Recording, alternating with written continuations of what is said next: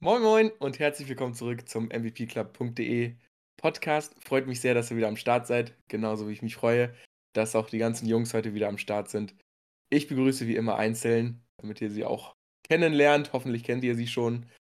Mit dabei mal wieder der werte Bene. Schön, dass du da bist. Die Freude ist meinerseits.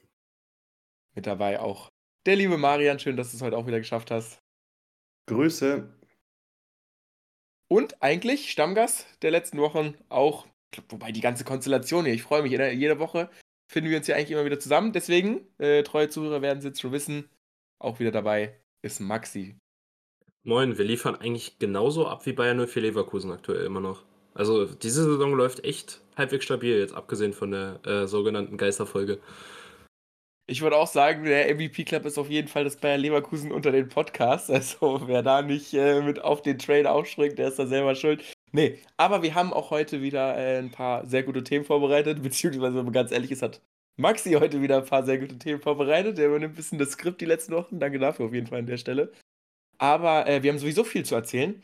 Ich war äh, am Wochenende nämlich gegen Stadion, äh, gegen Stadion, im Stadion, wo wir gerade beim Thema Leverkusen sind weil äh, Bremen hat gegen Leverkusen gespielt. Äh, ich war mit meinen Fußballfreunden hier aus Hamburg da. Sehr, sehr coole Gruppe gewesen. Natürlich Leverkusen aktuell live sehen ist auch ein absoluter Genuss. Wenn es da gegen das eigene Team geht, ist ein bisschen nervig. Aber äh, war trotzdem auf jeden Fall schön anzusehen. Also Weserstadion sowieso immer ein Besuch wert. Äh, wenn da irgendwer von euch überlegen, am Überlegen ist, da mal eine Auswärtsfahrt hinzumachen oder äh, vielleicht in der Nähe wohnt. Also kann man nur echt empfehlen. Vielleicht mache ich mal ein Foto in die. Ich habe echt ein paar richtig coole Fotos vom Stadion gemacht. Vielleicht mache ich da eins äh, auf der Website mal in die Show Notes rein. Da kann ich euch auch direkt hier auf die Website baiten. Also, wenn ihr die, diese wirklich schönen Fotos vom Weserstadion sehen wollt, einfach mvpclub.de. Und äh, jetzt, bevor ich es vergesse, möchte ich auch direkt die Gelegenheit nutzen und äh, auf den Talent Adventskalender aufmerksam machen. Habe ich mir ja dieses Jahr überlegt, weil ich ein bisschen unzufrieden bin mit der Anzahl an Scouting-Beiträgen, die dieses Jahr kommen. Und ich weiß gar nicht, ob ihr das ahnt, Jungs. Ich hatte es irgendwie gar nicht auf dem Schirm. Diese Woche fängt einfach Dezember an. Der letzte Monat des Jahres ist einfach angebrochen. Und ich glaube, am Freitag ist der 1. Dezember. Und dann gibt es eben bei MVP Club, äh, ich glaube, Adventskalender, das Konzept muss ich euch jetzt nicht erklären, aber es gibt jeden Tag dann eben einen Scouting-Beitrag. Ich habe mir überlegt, dass ich das in aufsteigender Qualität mache. Das heißt, wir fangen mit dem in Anführungszeichen schlechtesten Talent an am 1. Dezember. Und am Richtung Ende Dezember kommen dann halt die ganzen Supertalente. Also wer sich irgendwie für Spieler interessiert äh, und da die aufstrebenden Stars ein bisschen was lesen möchte, der schaut auf der Website vorbei. Macht ja sowieso schon alle fleißig. Ihr seid ja alle hier treue Zuhörer. So, das haben wir geschafft. Ähm, dann würde ich sagen, wir reden kurz über Union. Da gab es nämlich eine schöne Diskussion, äh, die, die, wir, wann war denn das? Gestern Nacht? Vorgestern Nacht äh, bei uns in der Gruppe hatten, da hat Maxi uns die Breaking News berichtet, dass Raoul neuer Trainer wird von Union und wir haben uns da schon hitzig drüber unterhalten und schon drüber gefreut. Maxi, was war denn da los? Also die Berichterstattung war ja da äh, deinerseits da so ein bisschen, ist da hinten losgegangen. Ja, ich muss halt ganz ehrlich sagen, der Kicker ist halt kein Qualitätsjournalismus. Also das muss man jetzt mal ganz klar kritisieren.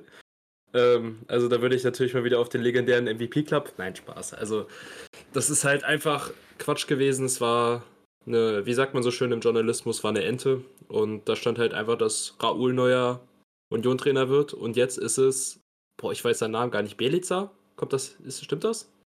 Also ich, ist, ich weiß so es ehrlich gesagt auch nicht. Wer ist, ist jetzt überhaupt Union-Trainer? Ähm, dass ich ehrlich gesagt keine Ahnung habe, wer das ist. Also ich weiß, dass er in der Türkei war, dazu hat Beni ja vielleicht ein bisschen mehr Background, aber kann ich eigentlich auch nicht so viel zu sagen.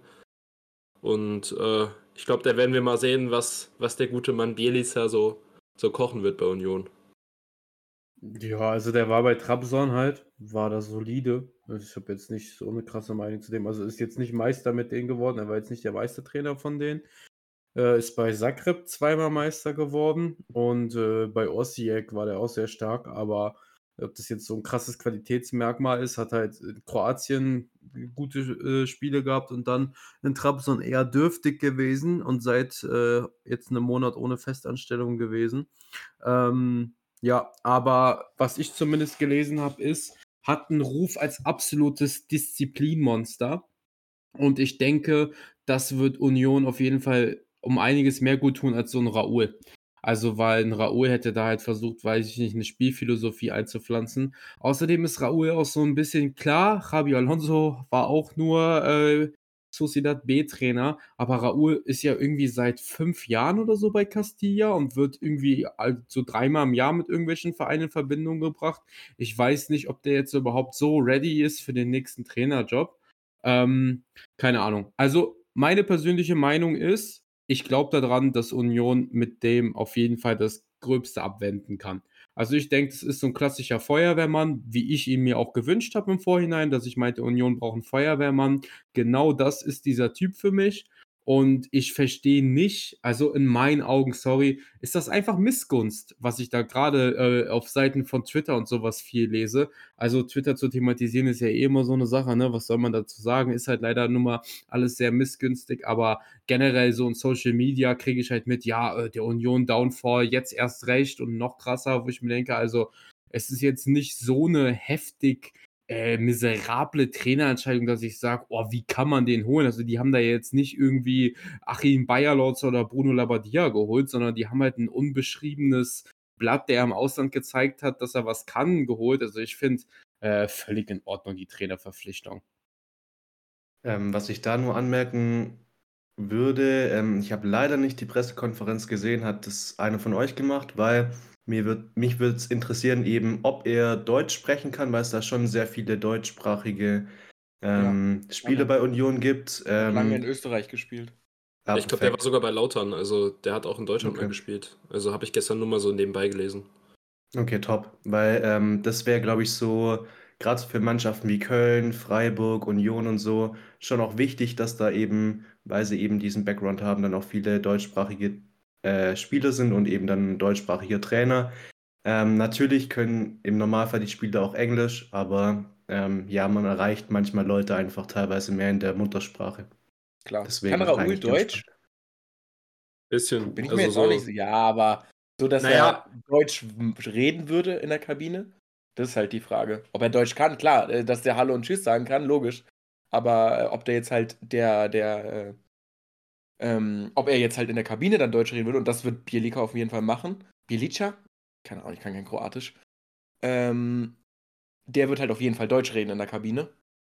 Und äh, das glaube ich, dass das bei Raoul nicht gereicht hat. Ob das vielleicht ein Argument ist letztendlich. Ich finde halt Raoul, Bene, ich bin da an sich bei dir. Natürlich spricht da auf dem Papier nicht viel dafür, so, dass er jetzt ein krasser Trainer ist. Aber ich hätte das irgendwie ganz sympathisch gefunden, äh, weil er einfach ein cooler Typ ist. Eine absolute Legende und ähm, irgendwie das auch gar nicht zur Union passt. Also Raoul äh, als Reallegende, das ist ja genau das gleiche, wie dass er damals zu Schalke gegangen ist, jetzt als Union-Trainer, dann auch mit dem äh, Xabi Alonso-Hype aktuell. Irgendwie finde ich, hätte das einfach gepasst. Mich würde interessieren, woran es letztendlich gescheitert ist. Vielleicht war es ja sogar, dass er halt eben nicht Deutsch spricht. Oder äh, was auch immer da die Beweggründe sind. Ich hätte es auch ehrlich also, gesagt aus Raouls Perspektive gar nicht mal so verstanden. Weil das ist, glaube ich, schon eher ein undankbarer Job aktuell in äh, Europa, wenn du jetzt gerade durchstarten willst als Trainer, ähm, ohne dich vorher bewiesen zu haben. Das hat halt Bielika ja geschafft. Ne? Wie du gesagt hast, zweimal kroatischer Meister, äh, durchaus auch solide gewesen in der Türkei. Und wenn Raoul halt jetzt mit so einer Niete in die Karriere startet, dann ist er da vielleicht sehr, sehr schnell verbrannt. Also Runert hat zumindest äh, jegliche Verhandlungen mit Raoul dementiert. Also. Mhm. Okay. Also ist jetzt laut Union gab es nicht mal Verhandlungen. Also ich bin sehr, sehr gespannt, weil ich finde halt, er hat halt das Spiel schlechthin äh, jetzt gegen Braga. Also weil man hat ja tatsächlich die Möglichkeit über den äh, direkten Vergleich, da man ja gegen Braga das Hinspiel auch nur, äh, nur 2-3 verloren hat. Ähm, wenn man da jetzt gewinnt, den äh, dritten Platz fix zu machen, da man ja auch gegen äh, Napoli unentschieden gespielt hat. Und ich finde, wenn du da jetzt nach dieser Hinrunde äh, in der Europa League überwinterst, gegen Bayern und Gladbach wird man, denke ich, keine Punkte holen. Und dann hast du im Dezember noch Bochum und Köln, bevor es in die Winterpause geht. Wenn man da sechs Punkte holt, also ich finde, dann ist man absolut im Soll und das traue ich dieser Unioner Mannschaft zu. Braga ist jetzt nicht so eine Hausnummer, dann überwinterst du international, gehst, holst gegen zwei direkte Konkurrenten Punkte, sodass du vielleicht über dem Strich stehst äh, und dann bist du ja glimpflich in die Winterpause gegangen. Ähm, also ich äh, belief immer noch daran, dass Union äh, Platz äh, 10 bis 12 ähm, fix machen kann. Ich finde halt die Trainerpersonalien ein bisschen unspektakulär. Also ich hätte tatsächlich jetzt nach den letzten, letzten Monaten, beziehungsweise auch den letzten Jahren bei Union ein bisschen was Größeres erwartet. Ich dachte jetzt wirklich, die schallern da uns jetzt wirklich die Namen mit. Also das wäre jetzt natürlich, ist natürlich völlig unrealistisch, aber ich hätte jetzt nicht für unmöglich gehalten, dass vielleicht ein Konto oder sowas da antanzt. Oder dass ein ähm, Raoul der Trainer wird und jetzt ein Bielica, von dem ich noch nie in meinem Leben was gehört habe. Und ich glaube, ich kenne schon ein paar Trainerpersonalien äh, zu holen, finde ich schon gewagt. Also, ich habe auch gesehen, dass die Fans von Union nicht so. Ich kannten ihn halt nicht. Deswegen, es, es, es liest sich halt einfach sehr wie so eine, wie so eine Personalie, die äh, Runert irgendwie beim TM durchforsten irgendwie entdeckt hat. Und irgendwie so ein bisschen was mit äh, Punkteschnitt erstmal geguckt, weil ich glaube, der Punkteschnitt ist nicht so miserabel. Also. Bei den Teams wird, glaube ich, das hinkommen. Aber ja, also ich glaube oder ich finde, dass man bei Union in den letzten Wochen und Monaten schon irgendwie sehr, sehr krass merkt, was für ein großer ähm, Vorteil das auch ist, dass es halt eben Union Berlin ist und nicht Union Chemnitz oder Union äh, Potsdam oder Union was weiß ich. Weil ich glaube, ehrlich gesagt, dass Spieler wie äh, Robin Gosens oder auch ein Bonucci, gut, Bonucci können wir echt ausklammern, weil der ist wirklich katastrophal. Also der ist ja bisher noch gar nicht angekommen. Ähm, ist echt keine Verstärkung für die Mannschaft. Äh, das, das ist schon, das hat schon richtige Strahlwirkung auf jeden Fall, dass man halt einfach in Berlin ist und jetzt irgendwie dieser neue Nummer 1 Hauptstadtclub ist, weil bei Hertha, gut, das läuft jetzt auch mittlerweile ein bisschen besser in der zweiten Liga, muss man sagen, aber äh, trotzdem ist ja Union da auf jeden Fall meilenweit weiter in der Entwicklung gerade. Und ich finde das keinen schlechten Trainer. Also müssen wir mal gucken. Raoul wäre sicherlich der coolere Name gewesen. Aber äh, dieses Thema Feuerwehrmann und so finde ich eigentlich auch ganz gut. Also das passt schon irgendwie. Ob du, du sagst jetzt, du beliefst an Union, dass sie 10. bis 12. werden. Ich meine, ja gut, das finde ich jetzt nicht so einen krassen Take. Also ich will jetzt nicht hier irgendwo Schlips treten. Aber dass Union irgendwie 12. wird, das ist jetzt auch kein Erfolg dann am Ende. Dafür hat man nicht irgendwie Robin Gosens für 15 Millionen geholt und irgendwie Leonardo Bonucci von Juventus, damit man am Ende Zwölfter in der Bundesliga wird hinter Heidenheim und was weiß ich.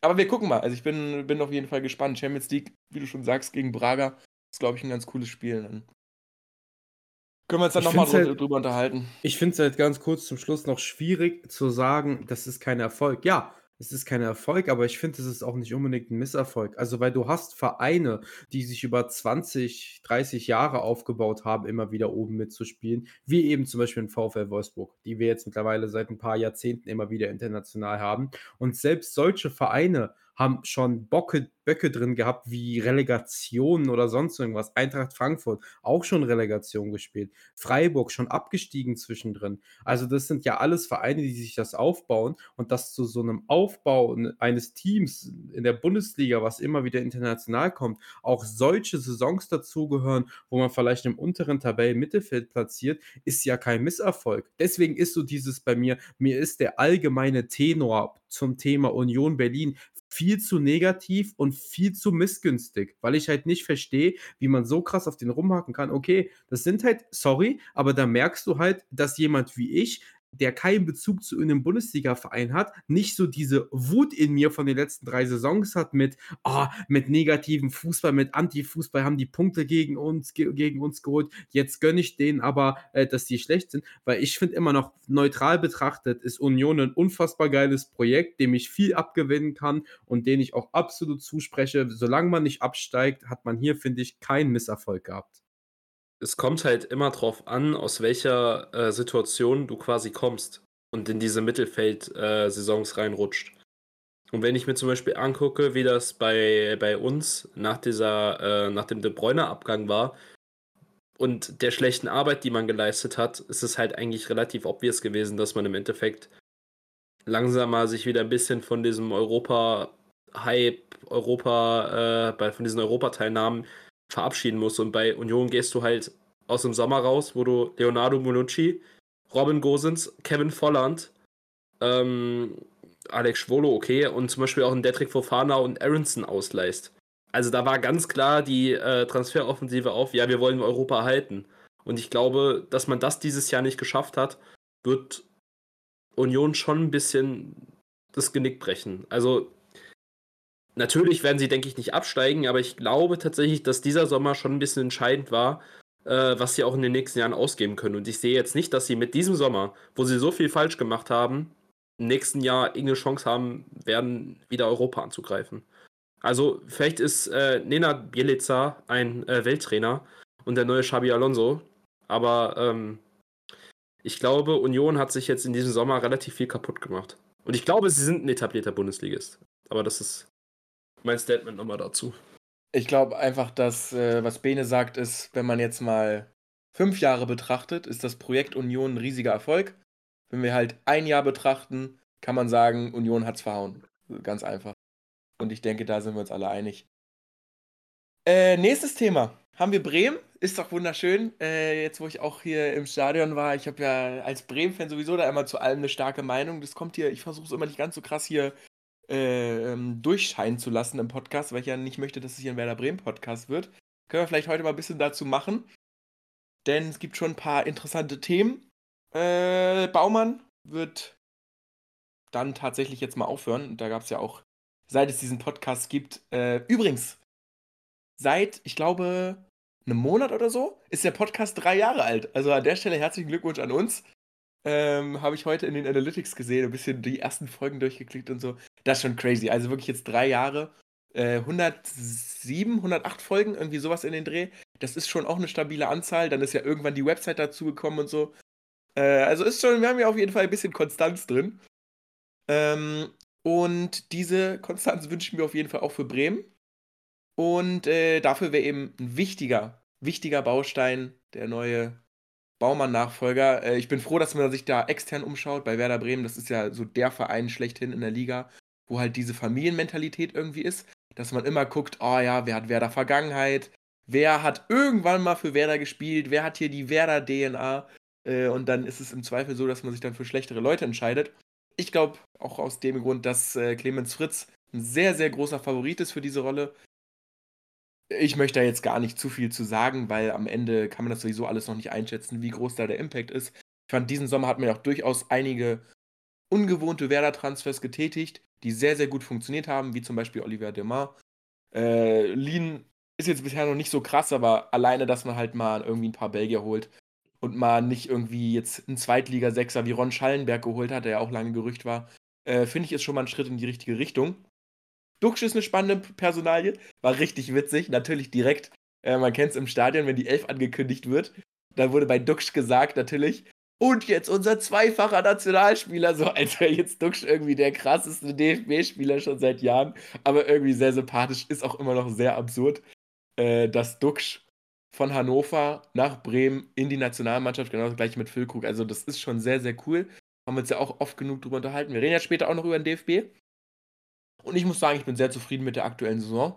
Äh, ist ja die Frage, Duxch, 15 Millionen stehen im Raum, vielleicht wechselt der. Ich würde ihn tatsächlich nicht verkaufen. Habe ich auch schon viel mit meinen Werder-Fans drüber geredet. Ich weiß nicht, wie ihr das seht. Ich bin ja da, dadurch, dass ich Werder-Fan bin und so drin bin, bin auch riesiger Duxch-Fan. Für mich ist halt Duxch so aktuell in der Konstellation das, was Kruse äh, damals auch an Wichtigkeit hatte für den Verein. Und als Kruse gegangen ist, dann war halt der Nachfolger, äh, ich glaube, das war Osako. Oder war noch wer dazwischen? Auf jeden Fall, als Kruse weg war, da äh, begann es dann langsam zu bröckeln. Und ich traue halt, wenn wir jetzt Duxch im Januar verkaufen, Bremen irgendwie nicht zu, direkt einen krassen Nachfolger schon im Januar zu finden. Und ich finde, den braucht man halt einfach, weil Duxch so unglaublich wichtig ist. Ich weiß nicht, wie, wie ihr das seht. Seht ihr Duxch ähnlich wenig oder habe ich ähnlich wichtig oder habe ich da die Fanbrille ein bisschen auf? Ich 15 Millionen ist auch viel. Aber Klar, aber ähm, man muss auch sagen, ähm, wenn es der Winter ist, dann ähm, zahlt man immer drauf und 15 Millionen zu bekommen, ähm, ist dann nicht gleichzeitig 15 Millionen einsetzen zu können, beziehungsweise äh, man muss dann auch einen Discount äh, auf andere Spieler quasi dann wieder hinnehmen, dass es in der Hinsicht dann vielleicht ähm, man sich maximal so einen Spieler für max, max, maximal 5 Millionen oder so gönnen kann und das äh, schafft man dann nicht Duxch äh, für 5 Millionen zu ersetzen. Deswegen ähm, sehe ich es ähnlich. Man muss, wenn man jetzt schon Aderlass mit Füllkrug hatte, eben unbedingt die Qualität, die man hat und die jetzt eben auch auf ihn zugeschnitten ist, eben irgendwie halten. Und äh, ja, allein schon dieser Typ in dieser ganzen Teamkonstellation ist, glaube ich, auch enorm wichtig und das unterschätzt man oft. Deswegen ähm, unbedingt halt in meinen Augen. Marian hat, und also beziehungsweise ihr beiden habt äh, 100% recht. Ich finde tatsächlich, dass man diese äh, Stürmerpersonalie bei Bremen im Sommer ein bisschen verschlafen hat. Ähm, ich habe zwar, ich bin zwar immer noch mit meiner äh, Santos Boré-Wette drin, also die werde ich hoffentlich auch gewinnen.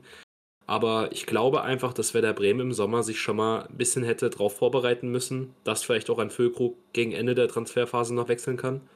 Und dass ein Marvin Duksch, der für mich der wichtigste Spieler im Kader ist, ähm, vielleicht auch Begehrlichkeiten wecken kann. Und ähm, ich finde, man hätte im Sommer die Chance gehabt, vielleicht ähnlich wie Stuttgart einen Undaf auszuleihen. Also irgendwie so reges Interesse hat ja bestanden und ich glaube, dass sich Stuttgart und Bremen im Sommer so von der, wie, wie spannend ein Projekt ist, nicht so viel genommen hat. Also Marian nickt jetzt, also äh, unser Stuttgart-Fan sieht das ähnlich, das ist perfekt.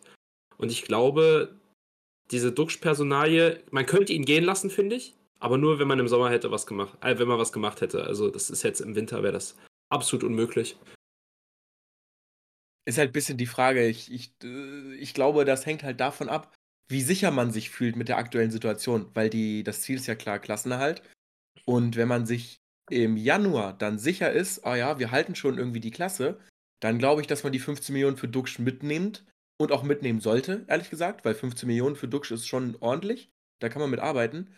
Aber es ist halt ein sehr, sehr großes Risiko, was man eingeht. Man darf sich halt nicht zu sicher fühlen, nur weil man dann irgendwie sechs, sieben Punkte über dem Strich steht. Äh, weil dann fliegt man am Ende auf die Fresse, wenn man dann irgendwie jedes Wochenende aufläuft mit Justin Jinma und Raphael Boré. Ähm, und es ist jetzt auch nicht so, dass wir auf der 8 irgendwie mit den absoluten Elite-Kreativspielern da be bestückt sind. Irgendwie, also Romano Schmid und Leo Bittenkurt, das sind jetzt echt nicht die, die Traumfußballer. Also da sehe ich auch ein bisschen Gefahr. Ich bin gespannt, was Werder da am Ende entscheiden wird. Ich freue mich halt echt auf die Transfers, weil da einfach der Sommer hat mir schon ziemlich Hoffnung gegeben für den Verein, dass man da einfach mal ein bisschen mehr wagt, ein bisschen coolere Dinge probiert. Und ähm, deswegen bin ich auch mit der Saison bisher zufrieden, auch wenn man jetzt gegen Leverkusen kassiert hat. Aber ich glaube, da rechnet aktuell eigentlich fast jeder Bundesligist mit. Deswegen wollen wir noch kurz über Leverkusen reden oder gehen wir einfach direkt zum nächsten Punkt, weil Leverkusen hat halt wie immer gewonnen. Was soll man da groß sagen? Ähm, Grimaldo irgendwie der beste Außenverteidiger der Welt. Ich glaube, das ist nicht mal irgendwie, das sagt man nicht mal als Joke, ist wahrscheinlich sogar wirklich so. Völlig absurd. Ähm, letzten vier, vier Spieltage des Jahres. Das tut auch ein bisschen weh, das zu lesen, muss ich sagen. Weil äh, dann ist ja auch schon wieder Winterpause und ich glaube, eine Länderspielpause haben wir auch noch. Nee. Wenn ich, nee, das immerhin nicht. Ja, gut, dann haben wir. Aber ich wollte noch kurz darauf eingehen zum, so? bezüglich Werder. Äh, hm. Ich persönlich finde es mega geil, dass Zetti zum Stammkeeper gemacht wurde. Ja, finde ich auch solide. Also, das da feiere ich persönlich. Also, weil ich bin absolut kein Pavlenka-Fan und ich finde, Zetti hat sich das jetzt über Jahre hin verdient, dass er endlich zu 1 erklärt wird. Ja, bin ich bei dir. Ich finde, mhm. äh, das, das große Ding ist ja auch ähm, mitspielen.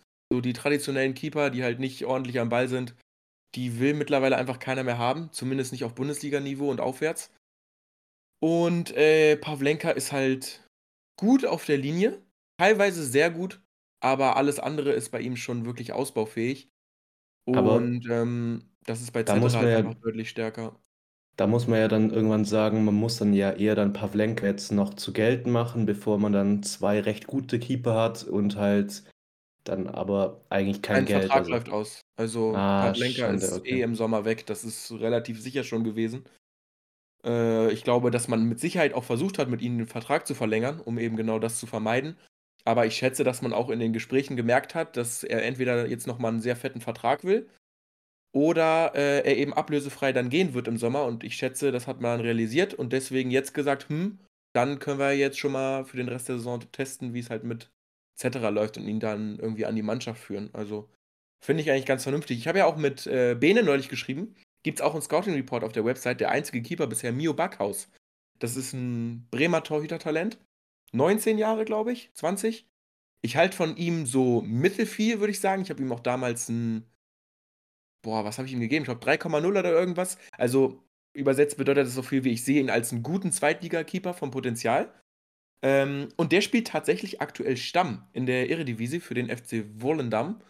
äh, und spielt echt eine ordentliche Saison. Also ganz interessant, der kommt dann auch im Sommer zurück und dann hat man eben drei Keeper, etc.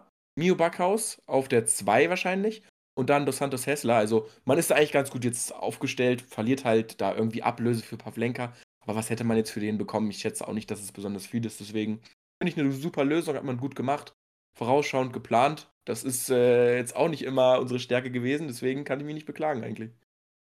Ich bin halt, was Cetera angeht, nicht so high drin. Also ich finde, das ist ein solider bis guter Zweitligakeeper. Und ich finde, man sollte vielleicht auf dem Niveau, wo man halt vielleicht auch die nächsten Jahre hin will, also wirklich ein sicheres Mittelfeld, ähm, konstant 9 bis 12 oder sowas erreichen, sollte man vielleicht nochmal nachlegen. Also ich weiß nicht, ist, ist der eigentlich erschienen, der eine Werder-Artikel, den ich irgendwann mal geschrieben habe, Reik? Weil da habe nee. ich, glaube ich, einen, nee. äh, habe ich, perfekt, der ist irgendwo versunken, aber da hatte ich tatsächlich auch einen Torwart von Sparta Rotterdam, Nick Olesch heißt der, glaube ich, vorgeschlagen und ähm, ich finde so, das Kaliber sollte man vielleicht im Sommer nochmal angreifen. Einfach einen, einen Torwart, wo du halt zu 100% in Rückhalt hast, weil... Boah, also, Sparta Rotterdam ist nicht besser als gute zweite Liga. Naja, aber der Torwart ist überragend. Und äh, Sparta Rotterdam ist äh, dieses Nick Jahr. Olesch, der klingt irgendwie wie ein Rapper. Wer soll das sein? Äh, also, ich glaube, es ist einfach ein niederländischer Torwart. Also, ich, der kann echt was. Also, ich habe mir mal ein bisschen was angeguckt von dem. Ähm, ah, ja. Ja, der wird so komisch geschrieben. Ich habe keine Ahnung, wie man das ausspricht, ehrlich gesagt. Ja, ich habe jetzt einfach mal geraten. Und äh, ich, ich finde so, dass. Nick Olli. Das wäre wär natürlich auch geil. Lass Heiro jetzt mal kurz hier in Google Translate rein. Ähm, Deutsch, Niederländisch. Ja, erzähl mal ein bisschen was in der Zeit zu dem, wenn du. Ähm, ja, kleine Scouting-Expertise. Also ist tatsächlich solide am Ball. Äh, und ich glaube, das würde Werder vielleicht erstmal weiterhelfen nach den letzten Jahren Pavlenka. Er heißt Nick Olli. Nick Olli? ist, ist das gut? Ja, ist gut. Ähm, und ähm, es ist jetzt nur mal ein Name-Drop. Äh, ja, es gibt natürlich diverse Namen, die man da wahrscheinlich irgendwie anbringen kann. Falls Clemens Fritz hört, ähm, also ein bisschen Provision kannst du dann rüberschicken, falls er den holt. Also das. Nein, aber wie gesagt, Zetti, Zetti, also für mich ist eine super Nummer 2 eigentlich. Und der ist mir tatsächlich dieses Jahr auch lieber als noch, ne, noch ein halbes Jahr Pavlenka. Also ich bin irgendwie so ein bisschen dazwischen. Ich finde, man kann es halt noch gar nicht sagen. Ich finde, man weiß einfach noch nicht, was jetzt so sein, sein Potenzial ist. Und irgendwie finde ich es halt ganz gut, ihm jetzt mal eine Halbserie eine Chance zu geben. Und wenn man dann nach dem halben Jahr merkt, mh, hm, ist vielleicht doch kein Bundesliga-Keeper, kann man ja im Sommer immer noch was machen. Oder man probiert es dann mit Mio Backhaus. Also gut, das ist ja vielleicht ein bisschen mutig dann einem 20-Jährigen. Ich würde es cool finden, aber so oder so, ich finde, das löst man aktuell einfach da auf der Position sehr gut. Ich hoffe, genauso gut löst, löst, man, da, löst man das mit der Duxch-Personalie. Und äh, ich muss sagen, ich habe einfach gerade relativ wenig Sorgen, was Werder Bremen angeht. Und das ist wirklich ein sehr, sehr schönes Gefühl. So, wollen wir jetzt mal noch hier ein paar Takes raushauen? Gibt es hier noch irgendwas Heißes, was, hier, was euch zufällig einfällt? Weil ich habe tatsächlich, wir haben ja letzte Folge kurz über Europa-Anwärter gesprochen, ist jetzt nicht viel krasses passiert, außer dass ich anti-Frankfurt bin und die verloren haben. Und wir müssen auch ganz kurz nochmal über Dennis Undaff sprechen. Der hat jetzt wieder einen Doppelpack gemacht. Leute, ich sag es euch, scheiß mal auf Girassi. Wirklich, Undaff ist so ein geiler Typ. Der ist jetzt auch regelmäßig bei YouTube-Formaten dabei. Ich weiß nicht, ob ihr, ich habe ich glaube ich schon, schon, mal neulich erzählt, dieses äh, YouTube-Format Find the Pro. Da war der jetzt irgendwie ein paar Mal dabei. Echt so ein cooler Typ auch. Und ich muss sagen, dass äh, ich als Stuttgart-Fan mir gar keine Sorgen machen würde, wenn man Girassi jetzt äh, für die Ausstiegsklausel verliert und dann aber am Ende äh, Undaf dafür halten kann. Und wenn man Undaf eine Perspektive bietet und sagt, yo, kriegst hier einen Dreijahresvertrag, äh, du bist die Nummer eins, also, ey, da hätte ich richtig Bock drauf. Wie siehst du das? Bist du, bist du mittlerweile Team Undaf oder hängst du immer noch zu sehr an Girassi? Ähm, beides. Also äh, ich, okay. ich war nie nicht in Team Undaf, aber ich sehe ihn eben schwieriger, also jetzt nicht ganz schwierig, aber schwieriger als alleinige Spitze, wenn ähm, er permanent den Druck als alleinige Spitze hat. Ähm, ich sehe ihn noch stärker, also noch stärker eben in Kombination, ähm, zum Beispiel mit Girasi. Aber ähm, das kann man sich natürlich nicht erträumen, das ist klar. Ähm, aber trotzdem muss man auch dazu sagen, dass Undaf eben sehr viel richtig macht in letzter Zeit und bis auf Elfmeterschießen. Aber er hat dann eben auch äh, so eine gewisse Kaltschnäuzigkeit trotzdem vorm Tor, die man eben als Mittelstürmer einfach haben muss. Deswegen sehe ich ihn sogar in der Nationalelf irgendwann jetzt mal die nächsten Wochen oder Monate. Trotzdem ähm, würde ich ihn da auch nicht als alleinigen ähm, immer aufstellen wollen, auch wenn er das kann, aber jetzt nie die Ideallösung dafür ist. Also es gibt ja ähnlich wie Podolski oder sonst wer damals schon diese Zweimann-Stürmer quasi, die perfekt funktionieren, wenn Nebenmann noch da ist. Aber, ähm, also so sehe ich ihn auch, die aber dann trotzdem funktionieren können, aber nicht immer in jeder Spielsituation. Und so sehe ich ihn eben, dass er manchmal sowohl den Gegner braucht, der ihm ein bisschen Raum lässt, als auch eben ähm, vor allem ja die Körperlichkeit äh, eben äh, so getimt sein muss in Sachen Kopfballspiel oder ähnliches, weil er eben 10 cm zu klein ist, um eben da alleine vorne zu sein. Da muss eben alles zusammenpassen, aber das ist jetzt sehr, sehr deep schon drin. Aber, ich ja. weiß nicht, ob ich dir dazu stimme. Ich gucke gerade nämlich nebenbei mal bei ähm, Hotmob. Wirklich beschissenster Name von allen Fußball-Apps, die es gibt, aber eine unglaublich krasse App. Da gibt es die Statistiken mittlerweile, wie so FBref, dass man so ein komplettes Profil hat. Und ich gucke mir das an bei Dennis Undaff. Es gibt nichts, was der hier nicht kann. Der ist wirklich in allen Kategorien wirklich im obersten Drittel. Ob das Kopfbälle sind, ob das Pässe sind, ob das Tore sind. Also man könnte, wenn man das hier sieht, könnte man wirklich denken, das ist Messi.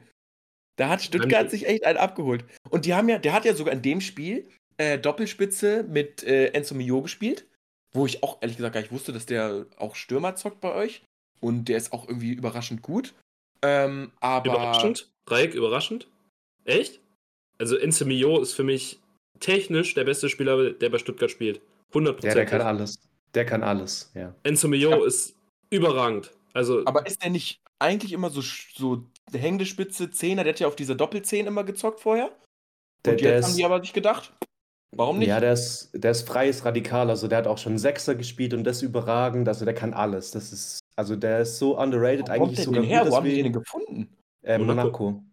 Aha. Ähm, eine gute Akademie. Ist, das ist eigentlich ganz geil, weil ähm, dadurch, dass du ihn nie auf einer Position effektiv immer lässt, ähm, kann sich so ein Scout nicht immer so sicher sein, dass er überall funktioniert. Und dadurch, ähm, glaube ich, könnte er uns noch ein bisschen länger, als wenn er jetzt auf einer Position festgespielt ist und sich dort komplett überragend bewiesen hat, eben ähm, dann schnell verpissen. Deswegen hoffe ich, dass er da gerne noch rumgeschoben wird. Darf gerne mal links, rechts Verteidiger sein, kein Problem.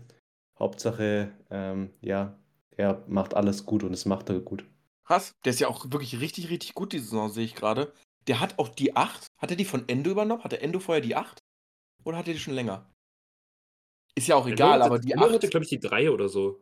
Kommt ah, ja, hin? stimmt, der hat eine niedrige Nummer. Aber 8, äh, wenn, man, wenn du die 8 hast als Mittelfeldspieler, da weißt du schon, was der Verein dir zutraut. Also krass, coole, coole ich, Personalie. Ich wollte noch zu Unda fragen, weißt du eigentlich die Backstory, dass der aus der Werder-Jugend kommt und da aussortiert wurde? Ja, das ist jedes Mal das ja. Das ist ja zum TSV Havelse gegangen. Das ist so ein, so, eine, so ein Club in der Bremen-Liga quasi. Also die sind auch, glaube ich, jetzt ein paar Mal irgendwie aufgestiegen. Ich glaube, Regio haben die mal gezockt. Die waren, glaube ich, sogar einmal in der dritten Liga oder so. Ja, ja, die, die waren, waren kurz in der dritten Liga, haben dann eine Katastrophensaison gespielt, sind wieder runter. Aber also wirklich, wenn ich mir den vor. Das wäre halt der perfekte Duxch-Nachfolger, ne? Das ist halt so ein bisschen bitter. Aber, ich finde die ja. Story halt so geil, dass der halt mit ähm, vor vier Jahren mit 23 überhaupt erst in Profifußball gerutscht ist, weil er einfach äh, sich zum Mappen hochgezockt hat und dann von Union St. Gilloise da so geil weggescoutet wurde, da halt auch dumm ging und dann über Brighton zu Stuttgart. Und äh, auch die Situation jetzt, dass der halt einfach sich nicht aussuchen kann, jo, zocke ich die EM bei Deutschland oder bei der Türkei? Weil beide ihn halt, denke ich, nehmen würden. Also bei Deutschland ist ja bisher noch nichts Offizielles gemacht worden, aber das wäre für mich auch so dieses typische Deutschland verpennt. Die Türken bemühen sich halt und dann äh, macht er dann nächstes Jahr bei der EM irgendwie drei Butzen für die Türkei. Also ich persönlich würde ja sagen, komm, komm, komm zu Türkei, Bruder. Komm her, komm her. Ich, ich nehme ihn mit Kuss anstatt Schenk Toast und vorne drin. Das, das verstehe ich natürlich. Das Problem ist gerade so, also es wird so, also er sagt zwar selber, ja, stellt sich beide vor und so. Problem ist, ähm, er ist, soweit ich weiß, Kurde ähm, und eben ähm, sehr ja, voreingenommen in, da, in die Richtung, dass er eben auch schon von ähm, türkischen Landsleuten eben gewisse ähm, Diskriminierung und so weiter erfahren hat, ist er da jetzt nicht so komplett into it. Aber eben, ähm, ja, ich glaube auch, wenn Deutschland eben sagen würde, nee, dann würde er safe die Türkei auch machen. Ähm, aber ich Ja, glaube, die ja. einzige Aber Chance für Deutschland ist überhaupt, dass es diese Situation gibt. Ich glaube, sonst wäre der schon längst ähm, A-Nationalspieler der Türkei. Ja, ja. Also der ist kein Herzblut-Türke so. Also der ist jetzt nicht einer dieser Deutsch-Türken, der sagt, ich spiele nur für die Türkei, weil das ist mein Land. Der spricht auch kaum Türkisch und so. Ähm, also ich denke, wenn Deutschland den nominiert, wird er für die deutsche Nazio spielen, aber ich bin mal gespannt. So, also grundsätzlich war Nagelsmann, obwohl wir kommen noch zum DFB, ne? Ihr wollt ja erstmal hier noch euren schönen zweite Liga-Talk machen. Ach so, nee, aber wir sind noch im Takes vorbereiten, ne? Ich habe einen kleinen Take. Mein, mein kleiner Take, der ein bisschen wider ist, kann man. Was heißt wird? Elfter. Boah. Nein, nein. Äh, ich sag, äh, Mainz macht ebenfalls ein Comeback aus den Rängen unten drin. Ich finde Mainz Boah. nicht so schlecht. Also weiß ich ich nicht. absolut. Weil ich finde den Mainz-Kader grundsätzlich richtig solid. Also ich bin ein großer Barrero-Fan, der hat auch bei Luxemburg wieder abgerissen. Ich bin ein riesiger Ayman Barkok-Fan, der leider den Elfmeter verschossen hat. Wirklich, So ich hätte ihm, hätt's ihm so gegönnt. Aber sonst hast du da auch Spielermaterial. Zum Beispiel Sievert hat ja jetzt äh, Silvan Wittmark reaktiviert, der nicht nur reaktiviert wurde, sondern direkt Capitano gemacht hat. Auch ganz verrückt. Äh, war ja vorher die ganze Zeit auf der Tribüne. Also erste Saisonminuten oder war der verletzt? Kann mich irgendwie aufklären? verletzt. Ah, ich hab, okay. Der hatte komplett ACL, also ich, ich war im Stadion, als das passiert ist, das war bei uns. Und äh, ah, der war vorher schon Kapitän. okay, ah, deswegen Silvan Wittmer Comeback auf jeden Fall wichtig. Und auch ansonsten, Ajork, also was der kann, ich glaube, da haben wir jeder Hörer, der letztes Jahr in der Rückrunde mal zugehört hat, weiß, äh, dass wir große Ajork-Fans sind. Ähm, also ich finde mit Gruder auch junge Talente, Johnny Burkhardt auch Comeback. Also ich könnte mir gut vorstellen, dass äh, Mainz sich da jetzt äh, in den nächsten Spieltagen vor der Rückrunde noch ordentlich rausboxt und da eher Kandidaten wie in Augsburg und Heidenheim äh, so langsam da hinrutschen, wo sie hingehören in meinen Augen. Vor allem bei Also Mainz, ich würde noch einmal kurz sagen, vor allem bei Mainz darf man ja nie vergessen, dass da jedes Jahr auch mindestens ein, zwei Spieler hochkommen, die richtig Format haben. Ne? Also, was die in den letzten Jahren so jugendtechnisch aufgebaut haben, sollte man schon mal echt mal auf dem Zettel haben. Äh, dies Jahr sogar Youth League und die sind sogar aus der Gruppe rausgekommen. Und man hat dieses äh, letztes Jahr mit dem Nelson Viper eine der großen deutschen Sturmhoffnungen ähm, rausgebracht. Dieses Jahr ist es Brian Gruder, der jetzt sich auch schon in der U21 festspielt, äh, in der U21-Nationalmannschaft. Und da sind auch noch mehr äh, Talente. Also ähm, in der Innenverteidigung haben die noch ein Riesentalent. 18 Jahre erst alt und da kommt dieses Jahr richtig noch was hoch. Ähm, vielleicht aus der U19 noch der ein oder andere, der noch ganz interessant sein könnte. Also Mainz äh, schlägt so ein bisschen den Freiburg-Weg ein. Nur ich glaube, dass die Talente sogar noch ein bisschen höhere Qualität haben. Sehe ich ähnlich und deswegen, ähm, also Burkhardt war ja schon vor Viper so das große Talent von Mainz. Deswegen, also ich finde, Mainz hat eigentlich so quasi eine Transferperiode vor der Transferperiode jetzt gehabt mit den zurückkommenden ähm, Verletzten quasi mit Wiedmer und äh, Burkhardt, die jetzt in meinen Augen eigentlich quasi die einer der, einer der zwei besten Spieler des Kaders sind. Jetzt nicht äh, komplett abzureißen, aber ähm, das allein schon bringt dir enorm viel. Und äh, das unterschätzt man, glaube ich, dass eben Mainz extrem gebeutelt war vor der Saison. Also Viper ist ja jetzt gar noch nicht da. Ähm, in Sachen Verletzungen ist der halt noch raus. Aber sonst, dass eben Mainz einfach quasi auf dem Zahnfleisch ging, hat man halt auch oft nicht so gesehen. Deswegen ähm, glaube ich auch, dass sie da auch was bewegen können. Trotzdem sehe ich als richtig krass kreativen, ähm, jetzt auch interessanterweise eben jetzt Marco Richter seit ähm, jetzt zwei, drei Spielen mal wieder äh, performen, der ja eigentlich so als Königstransfer, muss man ja fast sagen, gekommen ist und ähm, eigentlich auch so ein Stück weit die äh, Stach-Lücke schließen soll. Und jetzt eben auch ähm, mit Lee und ihm, finde ich, hat man jetzt endlich mal wieder annähernd Kreative, die wieder so langsam in Form kommen, weil sonst hat Mainz eben das große Problem, das haben wir auch schon oft thematisiert, dass sie halt viele Kämpfe haben, wie Barrero und so weiter, aber äh, die halt dann nicht explizit ähm, was kreieren können, jetzt für das große Ganze. Also für sich in kleinen Räumen vielleicht, aber für das große Ganze jetzt eben sehe ich jetzt nur Richter oder Lee jetzt richtig kreativ. Gruder ist eher für sich so. Ähm, aber die anderen ähm, ja, haben da eher noch zu leiden gehabt und deswegen denke ich auch, dass Ajorg dann besser funktionieren kann, wenn er eben diese ähm, Unterstützung oder die Vorarbeiten bekommt jetzt von Leuten. Gut, Baukok muss man immer, immer nennen, der war auch halt lange außer Form, dass da jetzt eben langsam wieder was wächst. Ich Bin mal würde noch. gespannt, wer letztendlich, was haben wir, das, das können wir doch gleich jetzt vielleicht noch besprechen. Ähm, letzten vier Spieltage des Jahres, wer jetzt unten reinrutscht letztendlich. Boah, heute habe ich es irgendwie mit den Versprechern. Ich weiß nicht warum. Habe ich ja vielleicht zu viel Koffein getrunken oder so heute. Ähm, ich sag ganz klar, Darmstadt, Bochum, Heidenheim. Sie belegen die letzten drei Plätze die Saison. Ich muss sagen, die gefallen mir alle drei nicht so gut, haben alle am Anfang der Saison irgendwie ein bisschen Punkte eingefahren. Heidenheim äh, ist jetzt auch so langsam ein bisschen am Schwächeln. Mainz hat im Übrigen jetzt seit vier Spielen nicht verloren. Also das untermauert auf jeden Fall auch nochmal äh, Benes Take, dass da äh, gerade auf jeden Fall Rückenwind ist für ein Comeback. Jetzt eben auch die, die, das Comeback von den Spielern äh, führt dann auch zu einem Comeback vielleicht. Also das sind für mich meine klaren drei Kandidaten. Habt ihr noch irgendwen außerhalb der drei, wo ihr sagt, Bene, du hast gesagt Augsburg, da würde ich kurz schon gern hören, warum du sagst Augsburg. Ist es einfach nur die Antipathie, die wir hier alle äh, haben? Weil Augsburg spielt schon in Ordnung gerade, würde ich leider äh, zugeben müssen. Ja, nee, also ich sag nicht, dass Augsburg absteigt. Da ist leider immer noch nicht äh, der Moment für, aber ich glaube, Platz 10 ist das höchste der Gefühle, was man so tabellenplatztechnisch da diese Saison erreichen wird. Also, und wenn man den hält, dann wäre das schon absolut krass. Aber ansonsten, ich muss sagen, mal von meiner Antipathie dem Verein gegenüber abgesehen, äh, spielt ja der ein oder andere, den ich sehr feiere. Also Finn Dahm sollte in meinen Augen bei Mainz im Kader stehen. Ich bin absolut kein Zentner-Fan. Ich verstehe nicht, wie man den weggeben konnte. Ich finde, geiler Keeper. Und sonst Demirovic feiere ich persönlich einfach sehr krass. Ich finde, geiler, geiler Stürmer, ähm, den ich gern bei einem größeren Club sehen würde.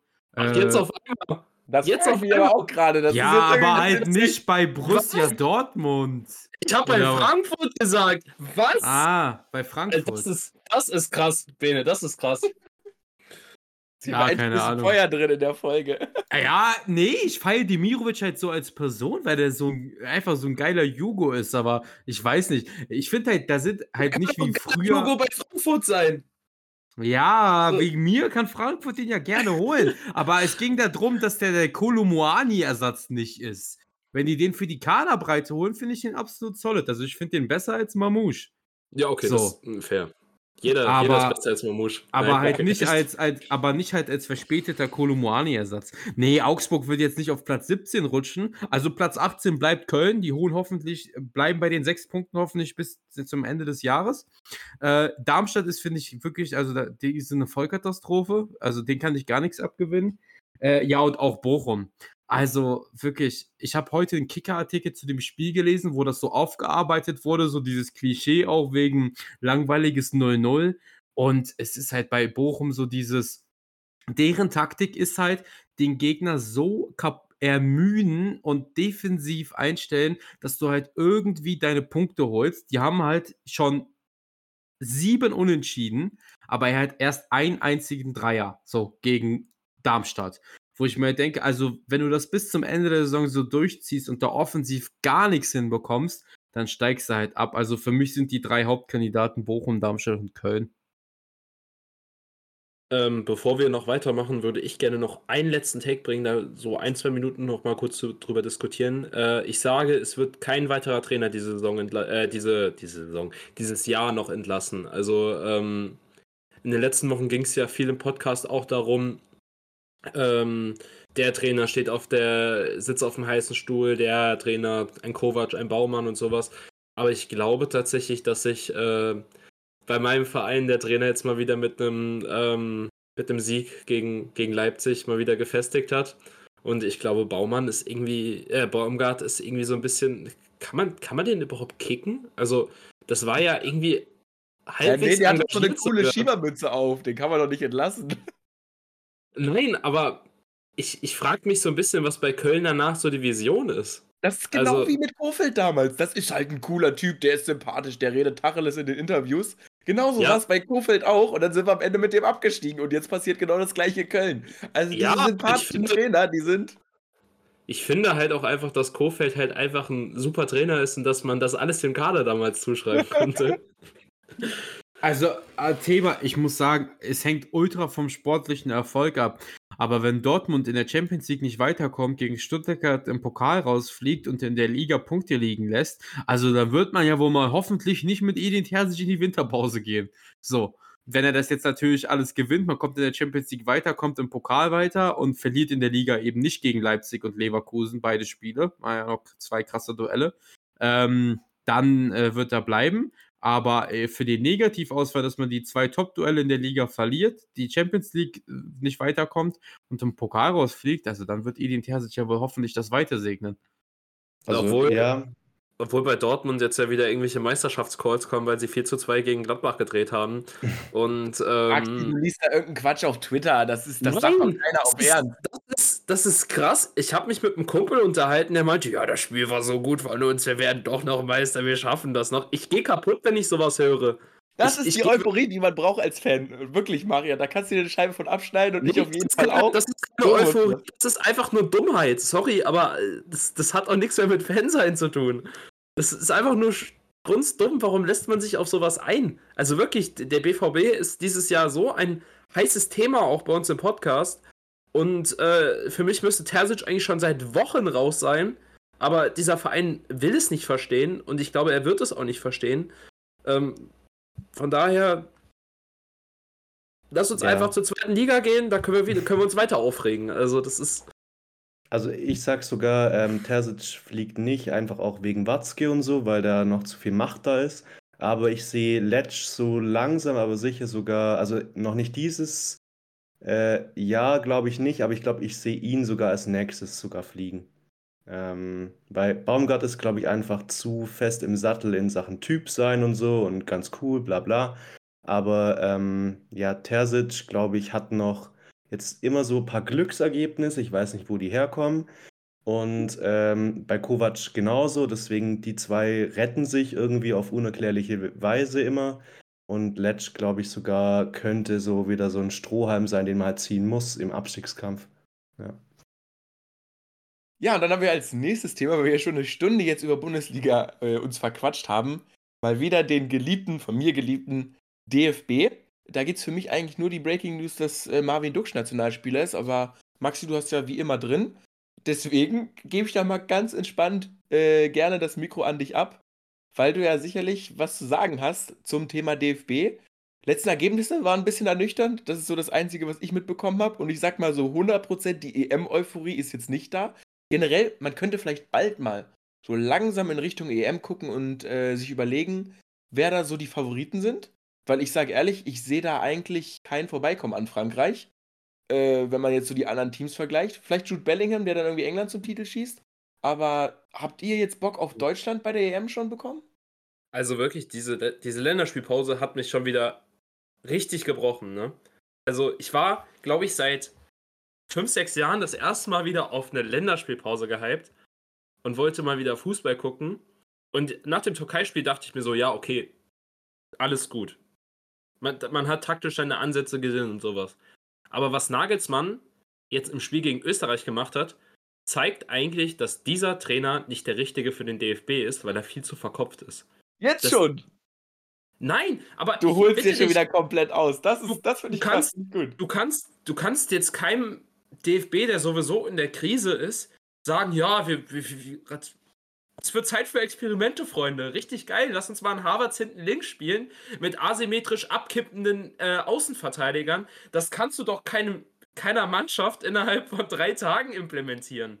So Bei Gott, also das nicht ich spring ausnahmsweise direkt mit ins Kajak, Digga. Weil meine Meinung ist auch, das klingt dumm, Julian Nagelsmann ist überqualifiziert für diese aktuelle Aufgabe. Ja, genau. Also, das genau. ist das Problem. Du bräuchtest eher eben so einen Rudi Völler oder so, weil das, was die, der DFB gerade braucht, ist keine neue Spielidee und irgendwas, dass man offensiv irgendwas umstellt. Junge, mach da wegen mir eine Fünferkette oder irgendwas, dass du defensiv aufhörst, die Dinger zu kassieren und dann guck das auf Krampf Kampflücke, die irgendwie ein Tor macht und du gewinnst halt wegen mir bei der EM jedes Spiel 1-0, weil ansonsten wirst du kein Land sehen. Also, sorry, also wirklich auch, ey, Leroy Sané, ne, hat ja die Hatewelle des Todes bekommen. Junge, ich kann es so nachvollziehen. Er Der war ist halt so Real Talk ne? der formstärkste deutsche Spieler, den es gerade gibt. Und dann wird er da völlig out of position in den Sturm gestellt, soll da irgendwas retten, hat um sich rum eine Truppe Versager, wirklich. Selbst ein Antonio Rüdiger ist ein Schatten seiner selbst, von dem ich eigentlich ein riesiger Fan bin und wird dann da so dumm angemuckt. Also wirklich, wenigstens mal einer, der ein bisschen Mentalität zeigt. Also wirklich, dass wenigstens Kimmich endlich verbannt wird, finde ich unfassbar geil. Overrated as fuck. Also wirklich so overrated dieser Typ. Also geisteskrank, dass er das immerhin akzeptiert und eher einen Andrich an, einwechselt als einen Kimmich. Also unfassbar geil. Ähm, aber ansonsten, also diese Eskapaden mit Havertz auf LV, Sané im Sturm, Gnabry falsche 9 und dann da irgendwie auch diese Formation, die sie gegen die Türken gespielt haben. Also das ist alles äh, viel zu viel Wollen für das, dass spielerisch gerade nichts zusammenläuft. Also wir sind halt nicht mehr das Team vor, vor vier Jahren, was spielerisch gefühlt jede Nation auf der Welt dominieren konnte, sondern hier ist absolut Pragmatismus gefragt und das tut Nagelsmann halt nicht. Vor allem das Krasseste ist ja sogar, dass sein Experiment ja sogar eigentlich noch funktioniert hat. Harvards hat wirklich für seine Verhältnisse zwei gute Länderspiele gemacht, kam aus der Länderspiele raus und hat jetzt Arsenal noch zum Sieg geköpft. Also ich glaube, das ist so der einzige Sieger, der aus dieser Länderspielpause ist. Und das Krasseste ist, also bei Rüdiger, Bene muss ich dir leider ein bisschen widersprechen, der war miserabel. Da war wirklich jeder Pass ein Schuss. Und ähm, vom Spielaufbau will ich da gar nicht erst drüber reden. Doch Bene gesagt. Aber Hä, ich habe doch gesagt, dass er ein Schatten seiner selbst ist. Ach so, ja, okay, sorry, dann habe ich es falsch verstanden. Perfekt, sorry. Hm. Ähm, Ei- Einfach der Metapher-Boss, Digga. Er dachte einfach, das, das wird bedeuten, dass er krass ist. äh, nee, das tatsächlich nicht, aber ja, okay, jetzt hast du mich raus, jetzt hast du mich rausgebracht. ähm, aber aber äh, dass ein Kai Havertz der Sieger einer Länderspielpause ist und wie gesagt, also bin ich auch völlig bei Bene, ähm, ein Rudi Völler würde uns, glaube ich, eine erfolgreiche HMEM bringen als ein Julian Nagelsmann. Junge, stell dich mit elf Mann hinten rein bei einer EM, verteidige einfach die Null. Wir haben, wir haben genug Qualität, dass am Ende vielleicht irgendwie noch so, das irgendwie, ja, keine Ahnung, vielleicht kann man noch Niklas Füllkrug mal gegen den Kopf schießen und der Ball fällt ins Tor rein. Vielleicht passiert das, vielleicht nicht, dann kämpft man sich halt in irgendein Elfmeterschießen oder so. Guck mal, so kannst du ja wenigstens vielleicht ins Viertelfinale kommen. Aber mit diesem überqualifizierten, viel zu durchdachten Fußball, das funktioniert in Nationalmannschaften nicht innerhalb von einem Jahr. Das funktioniert vielleicht, wenn du eine Nationalmannschaft über Jahre entwickelst. Also ähm, zum Beispiel ähm, kleiner Callback an die Culture-Jungs, die haben jetzt ein Video gemacht über den größten Trainerabsturz mit Julian Lopetegui. Aber der hat angefangen in der Jugend bei der U18 und U19 von Spanien ein Spielsystem zu, äh, zu implementieren und hat das dann halt so weit gebracht, dass das sogar bei der Nationalmannschaft hingebracht hat. Das hat leider nicht funktioniert, weil er kurz vor der WM rausgeflogen ist. Das ist halt der Downfall im Endeffekt, der dann eingeleitet wurde. Aber du kannst sowas nicht über zwei Monate implementieren. Das funktioniert so nicht. Ja, und ich sehe einfach diese Scheiße mit äh, Tar auf rechts oder irgendeinen anderen scheiß Innenverteidiger, der es halt einfach nicht gebacken gekriegt, äh, auf rechts zu verteidigen. Ich sehe es halt einfach nicht. Wenn man dann halt wirklich Außenverteidiger auf der Bank hat, wo ich mir so denke, warum musst du jetzt einen Innenverteidiger da hinstellen? Ähm, wenn das Argument ist, ja, der verteidigt ja dann besser und so, nein, tut er offensichtlich nicht. Also das kann ich nicht nachvollziehen. Ich muss auch sagen, dass das äh, mein größtes Problem ist, was ich irgendwie in Nationalmannschaften habe. England hat das Problem auch, äh, weil die ein paar Defizitpositionen haben. Irgendwie verstehe ich nicht so ganz, warum sich so krass geweigert wird, Posi äh, Spieler auf ihren Positionen aufzustellen, wenn man halt einfach, es ist nun mal die Realität, du hast nicht auf jeder der elf Positionen die gleiche Qualität. Und bei Deutschland ist die Schwachstelle halt Linksverteidiger und Rechtsverteidiger. Aber es ist doch dann Quatsch zu sagen, ja, wir haben aber acht gute Innenverteidiger, dann stellen wir die jetzt einfach auf Rechtsverteidiger. Wo ist denn das Problem, dann einfach zu sagen, mein Gott, dann ist halt Benny Heinrichs der beste Rechtsverteidiger, den Deutschland hat. Das ist jetzt unser Rechtsverteidiger. Und das gleiche auf links. Da hat man dann äh, David Raum. Ist nun mal die Realität. Das ist halt aktuell der beste deutsche Linksverteidiger. Ich hätte auch gern jemanden, der vielleicht nochmal ein bisschen krasser ist. Ich hätte auch gern auf den Außenverteidigern irgendwie Philipp Lahm zurück. Und wahrscheinlich wäre selbst ja irgendwie Benedikt Hövedes oder hier Skodran Mustafi jetzt gerade ein Upgrade für Linksverteidiger. Aber äh, diese Spieler haben wir halt nun mal nicht mehr. Und äh, ich finde es halt auch wirklich, wirklich absurd, dass man dann lieber sagt, nee, wir spielen jetzt Jonathan Tah Rechtsverteidiger und Kai Havertz Linksverteidiger, anstatt einfach zu sagen, okay, wir nominieren halt mal ein paar Linksverteidiger und gucken, wer es kann. Also, das ist irgendwie das, was mich auch am meisten nervt. Ich glaube, das schließt auch bei allen euren Punkten ein bisschen an. Positionsuntreue, Experimente und so weiter und so fort. Können wir halt am Ende gucken, wohin das führt. Aber hyped bin ich auf die EM auf jeden Fall noch nicht. Wo ich aber sehr hyped drauf bin, ist die Champions League. Morgen, ich gehe auch wieder Youth League gucken. Äh, da spielt Shakhtar Donetsk gegen Royal Antwerp. Ist ganz cool, weil ich habe jetzt tatsächlich, äh, interessiert keinen, erzähle ich jetzt aber trotzdem. Ich habe letzte Woche einen neuen Football Manager Safe angefangen. Arbeitslos, äh, mit den niedrigsten Stats. Und da habe ich ein Jobangebot bekommen von der Royal Antwerpen U23. Das heißt, ich kenne jetzt diese ganzen äh, Spieler, die halt niemand kennt, von Royal Antwerpen in der U19 und freue mich auf jeden Fall darauf, die morgen anzugucken. Youth League generell sehr geil. Das ist meine Empfehlung für die Woche. Also, ihr müsst echt mal Youth League gucken, weil da gibt es so, so viele krasse Spieler. Also, jeder, der da nicht äh, regelmäßig mal reinschaut, sollte das vielleicht mal überlegen. Ja, aber viel wichtiger sind natürlich die Champions League-Partien der Gruppenphase. Da kommen wir jetzt echt in die heiße Phase, wo es eigentlich dann um alles geht. Fünfter Spieltag immer schon ziemlich richtungsgebend. Und da haben wir morgen auf jeden Fall mit Milan Dortmund ein krasses Duell. Dortmund, wir haben ja wirklich ja noch vor ein paar Wochen drüber geredet, richtiger Downfall und ah, Champions League. Die waren ja zwischenzeitlich, glaube ich, sogar letzter, sind jetzt aber erster. Und wenn man jetzt in Milan einen Punkt holt, lass mich kurz rechnen, dann hat man einen internationalen Platz garantiert. Viel wichtiger ist natürlich Champions League weiterkommen. Das heißt, ein Sieg wäre schon noch gut. Aber die Karten für Dortmund stehen gar nicht so schlecht. Und jetzt nach diesem Mentalitätscomeback am Wochenende muss ich sagen, ich sehe Dortmund tatsächlich gegen Milan sogar vorne. Widerspricht mir da irgendwer? Weil ich persönlich, Milan, ich bin nicht so krass überzeugt von denen diese Saison. Äh, ich finde, die haben schon ziemlich abgebaut und ich finde Dortmund wirklich gar nicht so verkehrt. Ich kann mir schon vorstellen, dass die das Ding holen. Kommt halt immer ja. drauf an, wo du spielst, ne? Also, wenn Dortmund hatte jetzt das Hinspiel gewonnen. Ne, unentschieden, glaube ich. Gegen wen? Ach, zu Hause haben sie gegen Newcastle gewonnen, stimmt.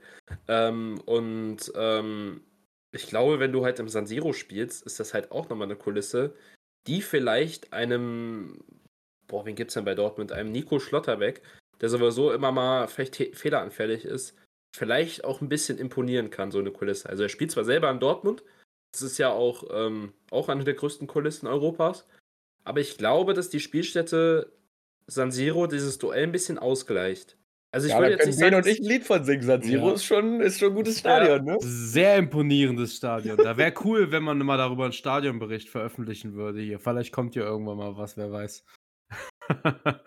kleiner, muss, kleiner. Diese Folge, die muss eines Tages mal kommen. Kurz für Side-Fact: Ihr kennt ja alle nicht unsere Leben, aber ich war mit Bene äh, tatsächlich dieses Jahr im San Siro ein Fußballspiel gucken. Deswegen, Maxi, können wir dir da nur auf jeden Fall zustimmen bei deinem Punkt. Ja, 200, 200, äh, 200. Folge dann, ne? Also war ja eigentlich angedacht für die 100. Aber äh, wir verschieben es jetzt. Wir, wir, fliegen, wir, fliegen, dann zu Fürth extra nochmal hin und nehmen neu auf. Aber diesmal dann auch direkt vorm Stadion live. Der, nee, also, der alte wird halt verlaufen. Das ist halt einfach so um halt kurz darauf einzugehen, also ich erinnere mich, vor der Saison habe ich ja den Call gebracht, dass ich Dortmund auf jeden Fall vor Milan sehe. Da bin ich, glaube ich, sogar vom Herrn Klein hier, also Reik, äh, geroastet worden für. Oder war das von Maxi? Auf jeden Fall weiß ich noch, dass ihr alle gesagt habt. Hä? Hundertprozentig von mir. Ja, weil ich, ich, ich, ich, ich, ich, ich nicht immer. Ich erinnere mich nämlich hundertprozentig daran, dass hier gesagt wurde, niemals kann Dortmund in dieser Gruppe weiterkommen. Ich habe das ja schon so ein bisschen geahnt, äh, dass äh, Milan und Newcastle, dass da die Namen äh, größer sind als die Leistung am Ende. Ähm, ja, also ich denke, Platz 3 wird man auf jeden Fall fix machen. Ob allerdings ein Überwintern schon ein Erfolg wäre für Dortmund, bezweifle ich. Ne? Also man sollte ja auf jeden Fall eigentlich weiterkommen. Aber ich gehe davon aus, dass man gewinnt gegen Milan. Man City gegen Leipzig ist äh, komplett useless, das Duell. Ich wollte gerade da schön was anmoderieren zu. Die Gruppe einfach 12 und 9 Punkte und die anderen beiden mit 1 ist auch echt eine komische Gruppe gewesen, muss man sagen. Mit äh, Cervena oder Roter Stern äh, und Young Boys, die ja auch, glaube ich, relativ schlecht jetzt sind mittlerweile. Ich weiß nicht, wie die in der Schweiz dastehen, aber ich glaube, die sind jetzt wahrscheinlich Tabellenführer, weil ich mich da irgendwie komplett falsch entsinne. Ähm, Zweiter, naja, sind immer noch in Ordnung, kann man nichts zu sagen. Basel hat den Downfall auf jeden Fall immer noch. Die haben sich auch nicht recovered. Im Gegensatz zu Ajax, möchte ich by the way anmerken, Ajax ist wieder da. Sie sind zurück. Jetzt Tabellenplatz 8 oder so. Ähm, und international steht man, glaube ich, auch noch in Ordnung da. Ansonsten, PSG Newcastle ist auch noch relativ wichtig, das Duell. Einfach weil die Gruppe so eng ist. PSG Heimspiel ist natürlich schon eine Ansage, aber Newcastle hat auch am Wochenende jetzt äh, ein sehr, sehr, sehr gutes Spiel gemacht gegen Chelsea. Chelsea ist natürlich auch immer, äh, also wirklich sehr, sehr tagesformabhängig. Aber sieht da irgendwer Newcastle äh, in Paris vorne? Oder wird das jetzt einfach so, wie man es erwartet hätte, vorher auch ein Weiterkommen von Dortmund und äh, PSG? Ich sehe zu 100% Newcastle vorne tatsächlich. Hm. Also PSG ist tatsächlich eine der wenigen Mannschaften, die mich in Europa jetzt zu 100% enttäuscht. Also ich hätte da tatsächlich mit Luis Enrique viel mehr erwartet.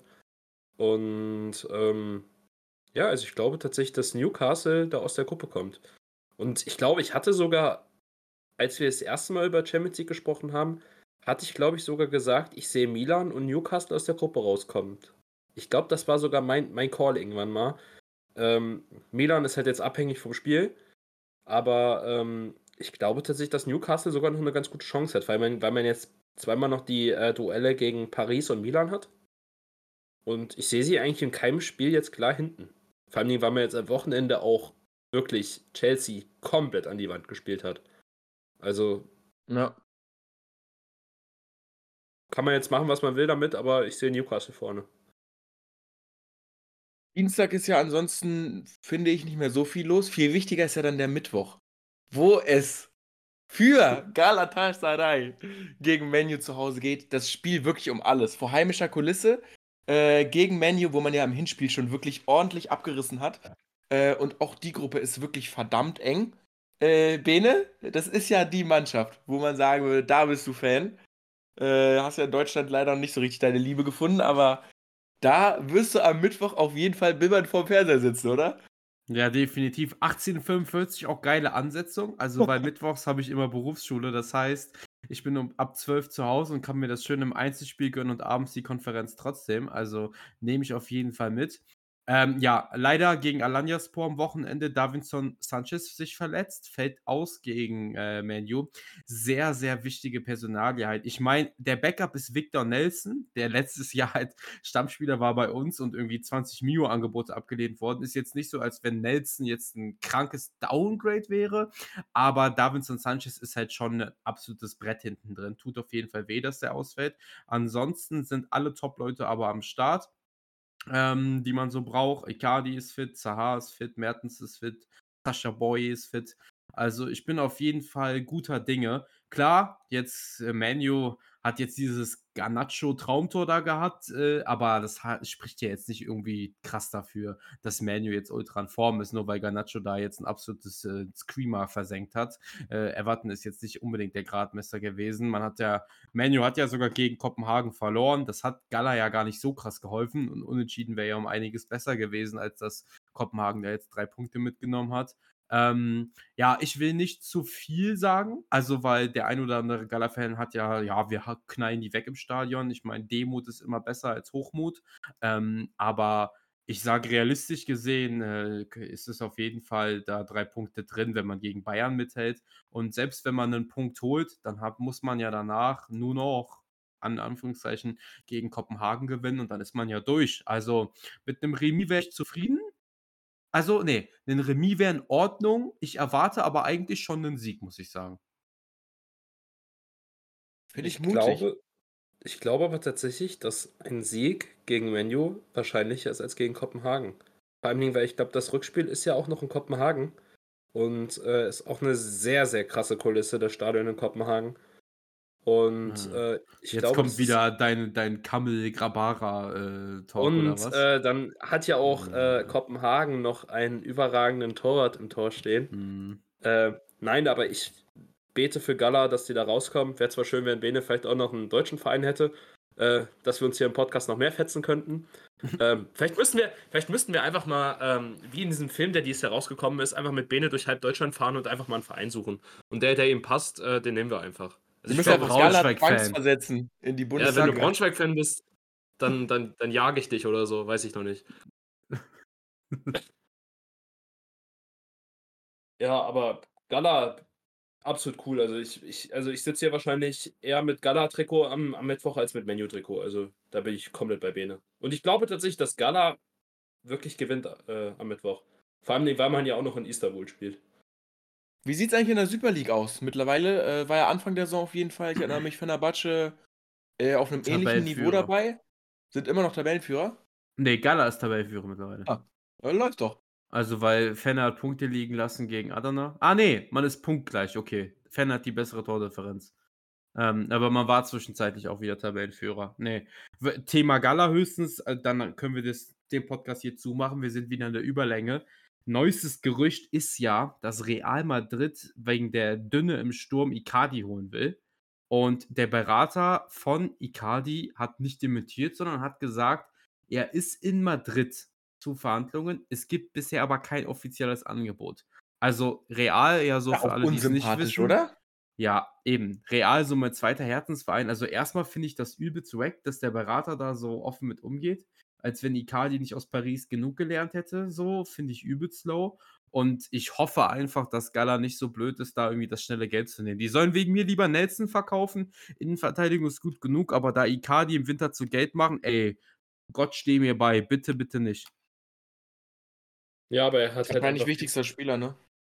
Der geht, die der geht, Ja, safe. Safe. 100%. Lebensversicherung. Aber Ja. ich glaube, I- Icardi hat einfach viel zu viel Angst vor Edin Dzeko, deswegen. Hm. Der möchte einfach Torjäger werden und das kann er halt in der Super League einfach nicht. Da kann ich auch, Gegen, äh, li lieber gegen Lewandowski, ne? Ich glaube auch. Obwohl Lewandowski, ich glaube, da, darüber wird gar nicht gesprochen. Ich glaube, der hat noch gar nicht mal so die krasse Saison bei Barca. Oder, äh, Äh, doch. also jetzt nicht so die, nicht so die typische Lewandowski-Saison. Also ich glaube, äh, die Debatte kann man sowieso bald aufmachen, ob äh, Kane oder Lewandowski der bessere Stürmer ist. Ich fände das eigentlich mal. Bro, Äh, Lewandowski ist halt einfach fünf Jahre älter als Kane. Ne? Kane Das ist halt- natürlich hundertmal krasser. Kane ist der beste Stürmer der Welt Nein, wahrscheinlich. ich meine ich mein jetzt, ich mein jetzt äh, Peak Kane gegen Peak Lewandowski verglichen. Ich glaube, das wäre vielleicht echt eine relativ spannende Debatte, weil ich glaube sogar, dass. Ja, wobei ich. Meine Lever hat halt einen Ballon d'Or eigentlich. Ja, stimmt schon, aber ich, Ich glaube. würde an halt, der Stelle sagen, bevor die Pub-Talks hier noch losgehen und wir hier gleich über Gott und die Welt reden, dass wir die Abmoderation doch beginnen. Ich habe das jetzt einfach hier in die Hand genommen. Es war mir auf jeden Fall wieder ein Fest, das mit euch allen zu sprechen. Ich hoffe auf jeden Fall, ihr schaltet zahlreich in Reichs Adventskalender ein. Ich werde ihn mir nämlich auch durchlesen. Ich bin gespannt, ob mein Spielervorschlag es geschafft hat. Ich habe da bisher eher so nicht so positive Signale bekommen. Wir werden alle sehen, ob unsere Wunschspieler äh, dabei waren. Ansonsten hört, gebt alle gerne auch fünf Sterne, bewertet uns. Wir sind auf allen gängigen Plattformen, Apple Music, Spotify und so weiter. Ähm, mir war es auf jeden Fall eine Freude, hier wieder aufzunehmen. Will von euch noch jemand was sagen? Oder? Ich würde nur noch sagen, dass ich gespannt bin, ob die 50%-Marke der nicht-skandinavischen Spiele im Adventskalender geknackt werden. ja, das ist doch das Wort zum Montag. Also an der Stelle, ich wünsche euch allen was, eine schöne Woche. Ich hoffe, die Folge hat euch gefallen. Bis dann. Ciao, ciao.